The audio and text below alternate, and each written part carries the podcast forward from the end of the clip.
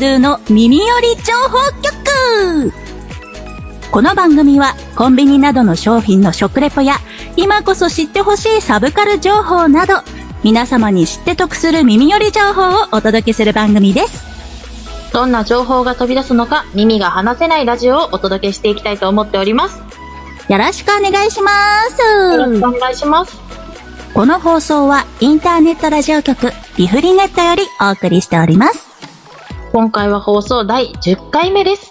10回目来たよイェーイえいえいない。き、聞いてくださいよ。はいはいはい、どうどうどうした？あの、なんか、い、いや、本当はよろしくないんですけど、あの、2ヶ月くらい前から、なんか右目が痛いなと思ったんですよ。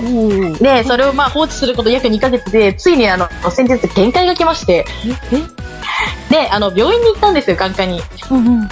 で、眼科に行ったら、あーあ、もう、あの、なんか、機械で見るじゃない、見た、行ったことありますかね？なんか。ありますよ、ありますよ。他の先生、一瞬で、あ、逆さまつげだねって言われて。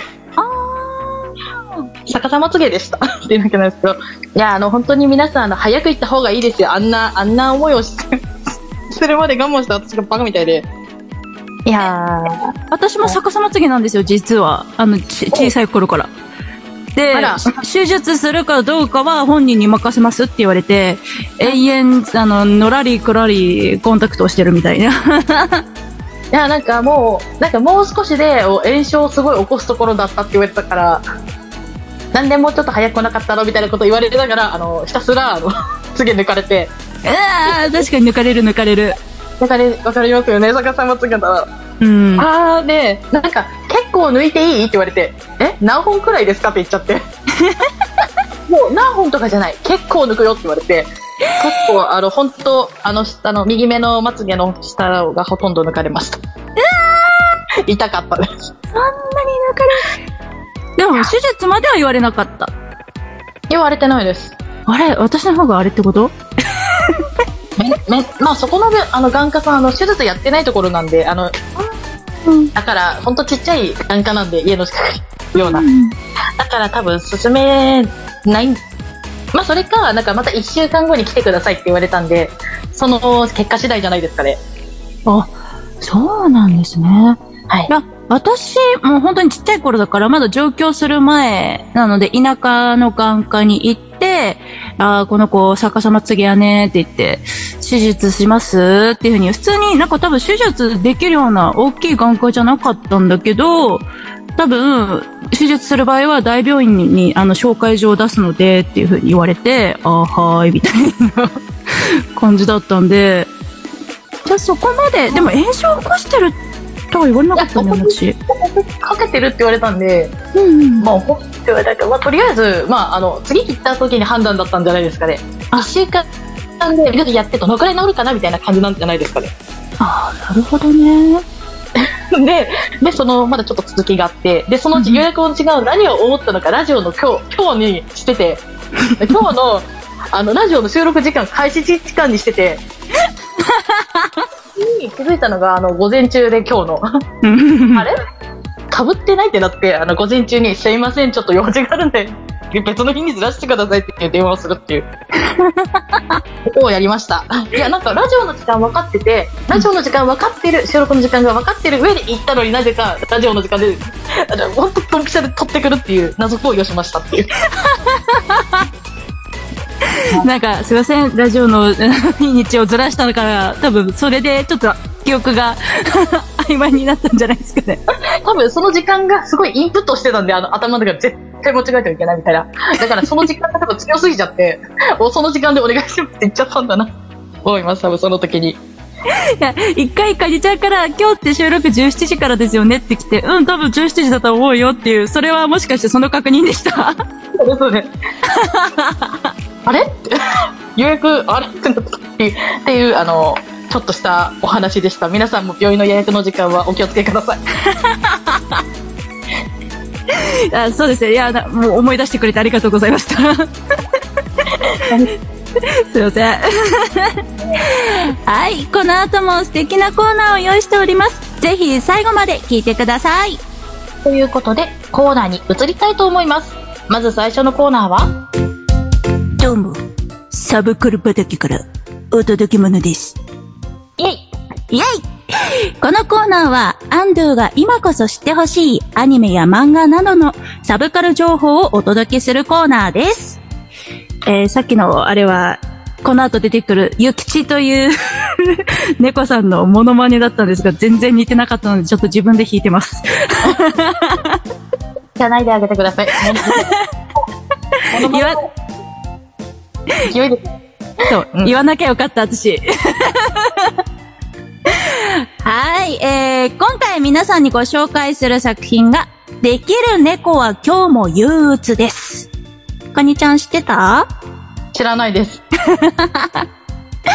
はい。こちらも、まあ、4コマの漫画を題材にしてるんですけど、今、えー、夏のクールのアニメで、えー、アニメ化している作品にはなってるんですけれども、もともと漫画を読んでて、4コマなのに、フル尺の30分の、えーアニメで撮る、あの、流れるって聞いて、どうすんだろうと 思ってたんですけど、まあまあまあ、ちょっと、あらすじ等を説明させていただきますね。えーできる猫は今日も憂鬱は、山田羊さんによる日本の漫画作品。で、今、水曜日のシリウスにて、えー連載中となっております。えーあらすじとしては、猫の飼い主でちょっとダメな OL って一応書いてあるんですけど、ちょっとじゃないですね。私的にはめちゃくちゃダメな OL の福沢作という女性の、えー主人公と、ちょっと大きめで超万能な猫って、またちょっとって書いてあるんですけど、めちゃくちゃ私は大きいと思うんですけど、大きめの超万能猫、ゆきちの日常を描いている漫画。で、このゆきちという猫が最高すぎるということで、えー、もともとはゆきちは子猫の頃、普通のサイズの子猫の子に、えー、子猫の頃に、えー、サク、まあ主人公ですね。ダメダメ OL に拾われて、命拾いをします。ゆきちにとってサクは命の恩人なのですが、えー、サクの生活能力が、えー乏しすぎます。もう、家がお部屋でした。汚いと書いてお部屋でした。生活能力、皆無なの日に一人暮らしのしている OL っていうことで、で、それに、ゆきちはもう我慢できず、こんなところで暮らせねえよ、と、子猫ながらに思ったらしいんですよ。それで、あの、このままじゃいかんということで、えー体も能力もめきめきと成長した超万能猫になる。うん。で、その、お猫様と、あの、OL、ダメダメ OL との日常を書かれてるんですけど、もともと4コマってさっき伝えたじゃないですか。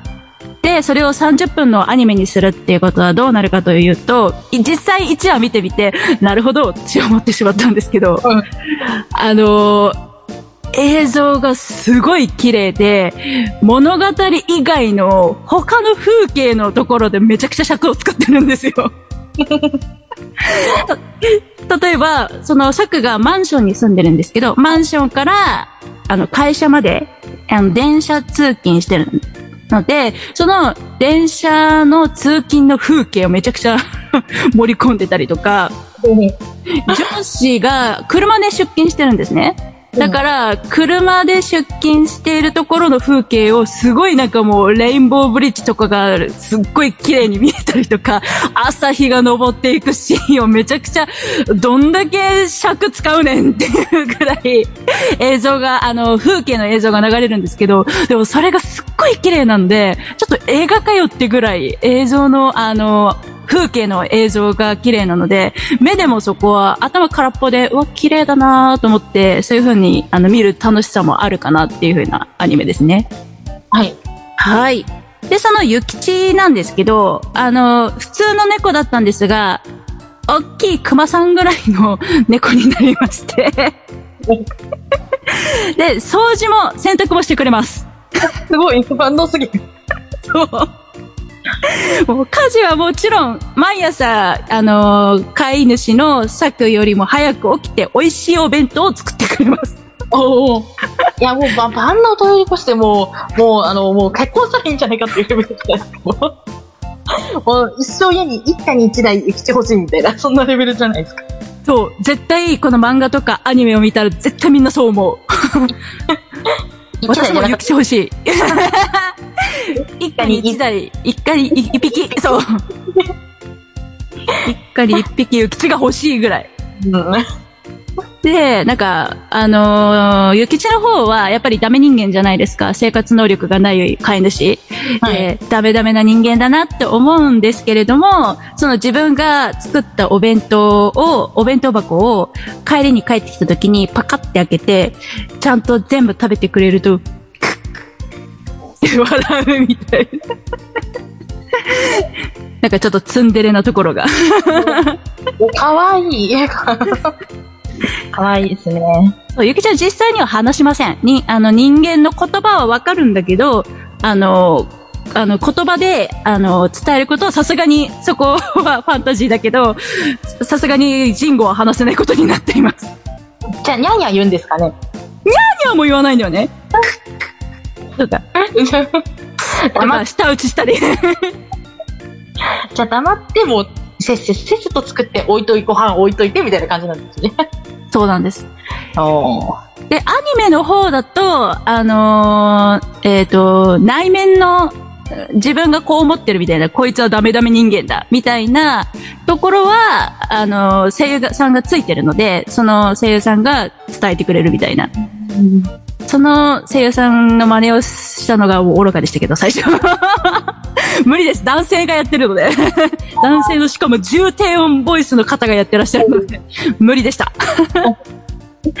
はい。えー、ということで、まあ、ゆきちがどういう存在で、あの、飼い主がどういう存在かっていうのをお伝えしたので、これをもとに、じゃあ、かにちゃん、クイズ、リスナーの皆さんも一緒に答えてください。えー、ゆきちが飼い主を起こすときに取る行動は次のうちどれ ?A、飼い主の上に乗っかる。B、フライパンとお玉で昭和的な起こし方をする。C、飼い主の耳元で爪研ぎをする。えー、B、B であってほしいけども、猫的なものを見て C としたいって にしとこうかな。でも B、B、B、B が、カンカンカンカンカンって、B、B を見たいんで B にします。なるほど。えー、では、リスナーの皆さん、上に乗っかられるか、あの、フライパンとお玉でカンカンされるか、耳元でガリガリガリガリガリガリガリガリってやられるか、どれを選んだでしょうか正解は、A の飼い主の上に乗っかるでした。いやだ。死んじゃう、いや、なんかそれは、なんか死んじゃうかなって思って。なんか、うわーってななるかなって思って、やめたらそっちだったんですね。その通りで、あの、さ、あの、飼い主の方も、う苦しい、起きるからゆきち、みたいな。あそう、まあトトロの逆だよ。あ、確かに熊さん並みが登れば、の持ってくればそうなりますよね。そうそうそうそう。その風景もすごい可愛いので、ぜひ見てみてください。えー、では次行きます。第2問。いできる猫のゆきちですが、苦手な家事があります。それは何 ?A、揚げ物料理。B、風呂掃除。C、虫退治。え、B じゃないですか？猫だし。お一発ですね。でも、揚げ物って跳ねるじゃないですか。はい。私全部、じ自分が苦手なものを今これあげたんですけど。え、な、でも、うちの猫のあのー水のビビりを凄まじいんで、B、B じゃないですかね。揚げ物をほら、やらないっていう仕方を取ってしまえば。いや、ゆきちゃんやるんで。じゃあ、あの、なんか完全防御で、や、や、やればどうにかなるんじゃないですか。水は、まあ、水、そしたら水も完全防御するやつね。まあ、B、B にします。わかりました。さあ皆さん、揚げ物料理か風呂掃除か虫退治か。正解は、B の風呂掃除で。いや、でも、劇中でも、すごい完全防備でカッパとかもね、すごい着込んでやるんだけど、なんか時々シャワーをジャーってやってる時に、なんかホースが勝手に動いちゃって自分にかかる時あるじゃないですか。あれでギャーって 言ってるシーンとかがめちゃくちゃ可愛いところですね。はい。ぜひ皆さん、できる猫は今日も憂鬱、えーぜひチェックしてみてください。以上、どうも、サブカル畑からお届け物ですのコーナーでした。はいでは番組、番組はまだまだ続きます。後半もぜひ聞いてみてください。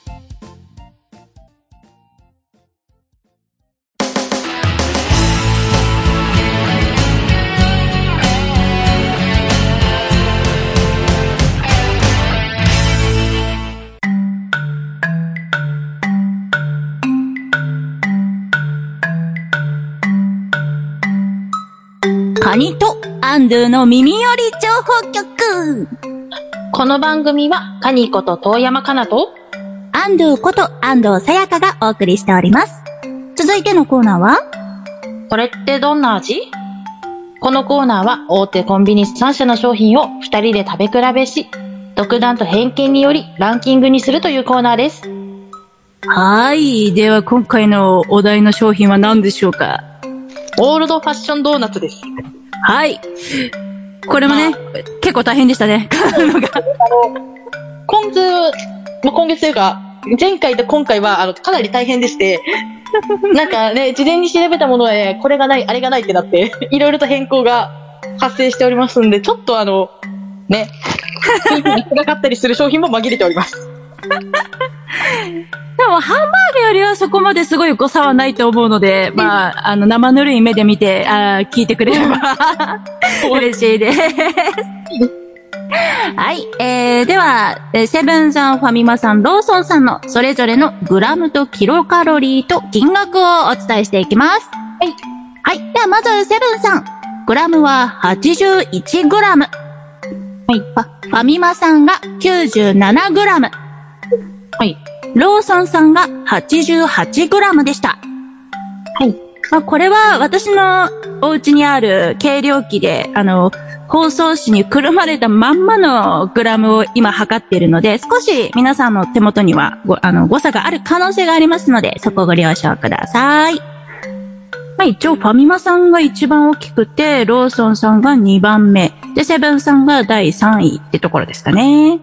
ねはい。では、キロカロリーいきます。はい。セブンさん、424キロカロリー。はい。ファミマさん、512キロカロリはい。ー。ローソンさん、370キロカロリー。あれ？これすえごいぐいっすよ。。えぐいっすね。これ、やばくないっすか？すごい。あの、ぐキロカロリーも同じようなものかなって思ったら相当違いますね。そう、私はびっくりして、私、3回ぐらい間違ってない大丈夫？大丈夫って思って確認しましたけど、多分合ってます。私もなんか今ちょっと聞いてびっくりして見て合ってますね。合ってるよね？大丈夫だよね？裏に書いてあるのと同じです。同じですよね？ファミマさん512キロですよね？で、ローソンさん370ですよね？そうです。そうなんですよ。まあ、ダイエット志向の方はもしかしたらローソンさんで、あの、がっつり行きたい方はファミマさんかもしれないですね。はい。では、金額いきます。セブンさん、138円。はい。ファミマさん、128円。はい。ローソンさん、117円。はい。まあ、安定の、うん。まあ、安定の。安定のローソンさん安い。セブンさんちょっとお高めみたいな。この3社だとちょっとお高めみたいな。うん。ですね。安定な。味的にはどうなんでしょうか。どうなんでしょうか。はい。では、どこ、うん、どの会社さんからいきますか？えっと、セブンさんからいきます。はい。じゃあどうぞお召し上がりください。えー、では、こう、えー公式のネットにあるセブンさんの、えー記事紹介しますね。口どけのいい生地に、えーカカオの風味豊かなチョコを半掛けしたドーナツです。そうですね。まあ、オールドファッションなので、半掛け、半分かかってるようなチョコレートがかかっているっていうのは、セブンさんですね。ちょっと他の3社、あ2社さんはね、結構違いがあるので、そこも後でお伝えしていきたいと思います。はい。はい。どうですか？チョコが苦い気がして。おおどう、どうでしょうかね。えー、苦いんだ。わかんない。私はなんかちょっと、あ、やばい、チョコがすごいついた。えっと、カニちゃんのところは、ちょっとお部屋が暑かったようで、チョコが溶けているよらしいので、ちょっとそこは、ちょっとご承知ください。やばいやばい、チョコがついた。大丈夫か？台本についたやばいやばい。じゃあ、やばい。食べてみてください。はい、アンドゥもいただきまーす。じゃあ、チョコ苦いと言ってたので、チョコの部分から。どうでしょうかね？うん？なんか味覚がなんかおかしくなってるかもしれない。自信いっぱいになってきた。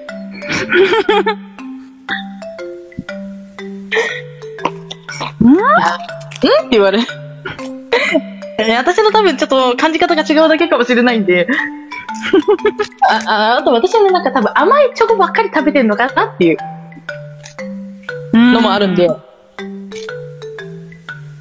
なるほど。そういう、もあるかもしれない。どうでしょうか？まあ確かに、カカオの風味は豊かだなっていうのは、思って、まあ、うーん、そうですね。なんか結構、なんかお子さんとかがよく食べるようなチョコレートよりは、まあ、若干苦めなのかなっていうのは、か ちょっと他の人比べてみて、そこ判断させていただければ。私もそうさせていただきます。じゃあ、はい。次開ける。開かない。じゃ次は、どの商品を？えっと、ファミリーマート行きます。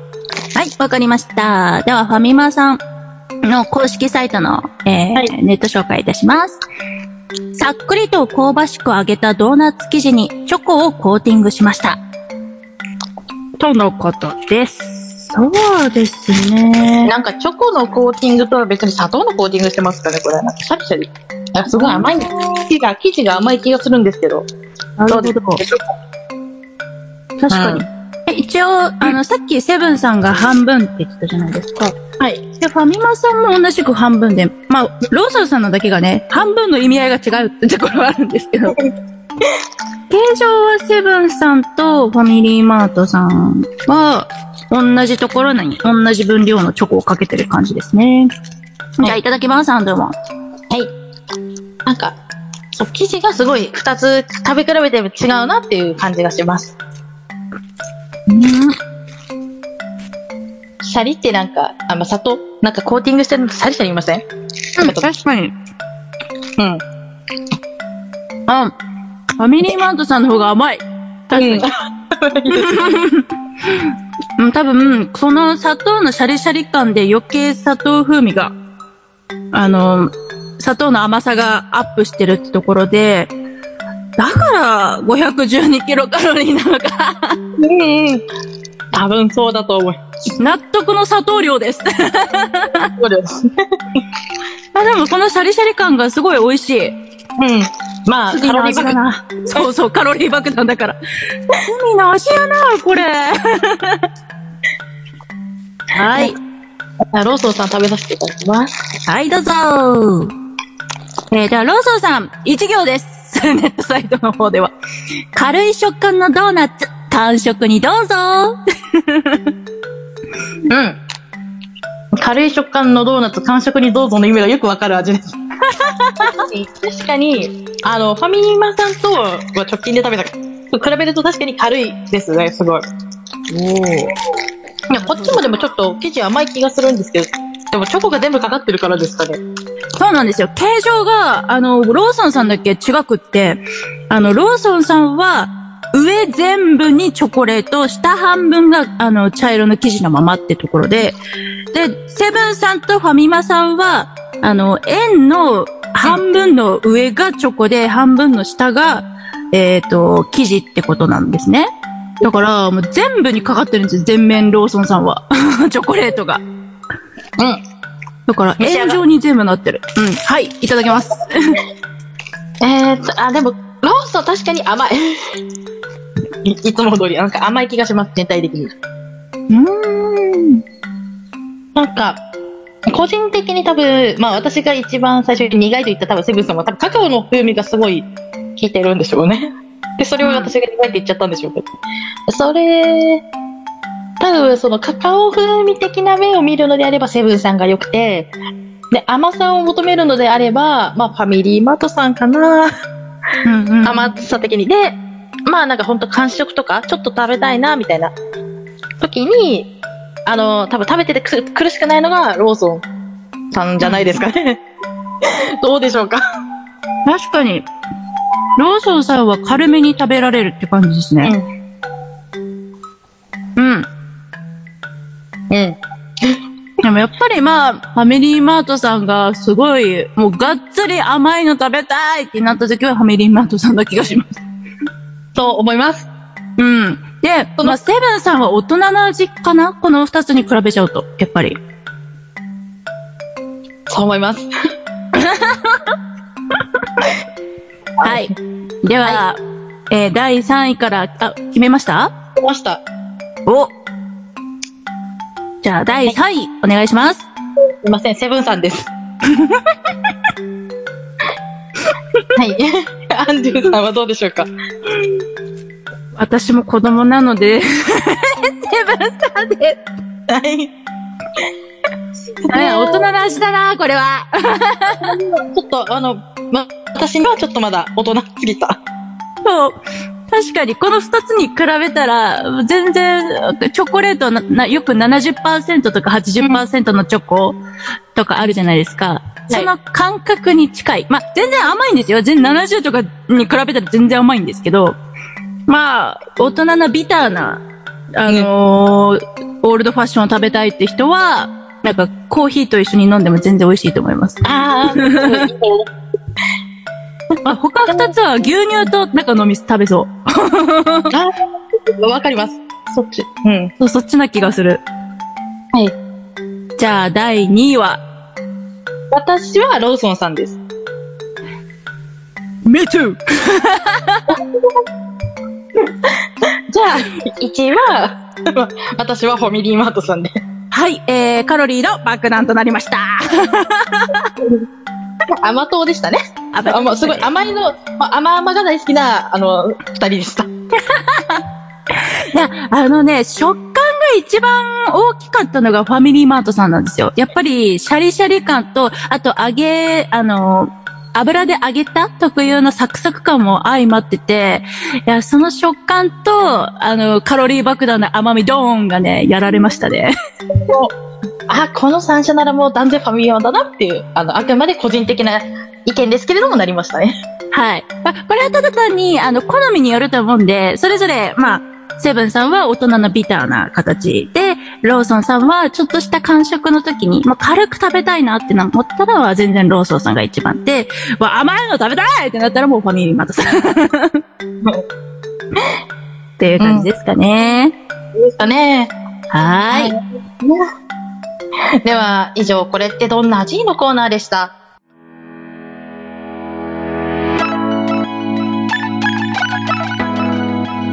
いかがでしたでしょうか？カニとアンドゥの耳より情報局、楽しんでいただけましたでしょうか？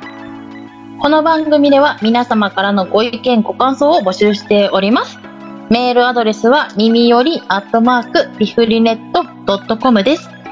インターネット放送局ピフリネットの公式ツイッター、フェイスブックページもございます。番組の更新情報やお知らせなどをつぶやいておりますので、こちらもぜひチェックしてみてください。ツイッターアカウントはアットマークピフリネット Facebook は facebook.com スラッシュピフリネットです。はい。えー、ツイッターなんですけどね、さっき、物議をね、かましか、かましてたんですけど、青い鳥さんがね、いなくなっちゃったからね、っていう話をしてて、まあ、一応、今の段階ではツイッターと言いますね。今の段階でそう今の段階では、えー、えー、アンドゥのツイッターは、安らぐ藤に、清いに華やかで、安藤さやかで検索していただくと出てくると思います。いや、今後はもしかしたら、X せず？とか、言うのかな？あもしくはもうツイッターもとい X のとか言うかもしれないんですけど、どっちがいいかは何かコメントお願いします。どっちでもいいやって。わかれば。あ、あとね、ちなみに私たちがね、今、食レポとかをしている商品、これもやってみてよとかあったら、ぜひね、あの、なんか、欲しいですよね。欲しいですね。あの、なんか最近ネタ切れではないんですけど、ちょっと困り始めてるんで。そを送ってくれるととってもあの、喜びます。喜びます。いや、これ比較してよとかあったら、本当に待ってるので、皆さん。はい。えー次回の番組更新は10月2日を予定しております。もう10月だって。もう早い。そうでしょまだ暑いんだけど。はい、えーこの時間のお相手は、アンドゥこと安藤さやかと、パニコと遠山かながお送りいたしました。バイバーイバイバイ。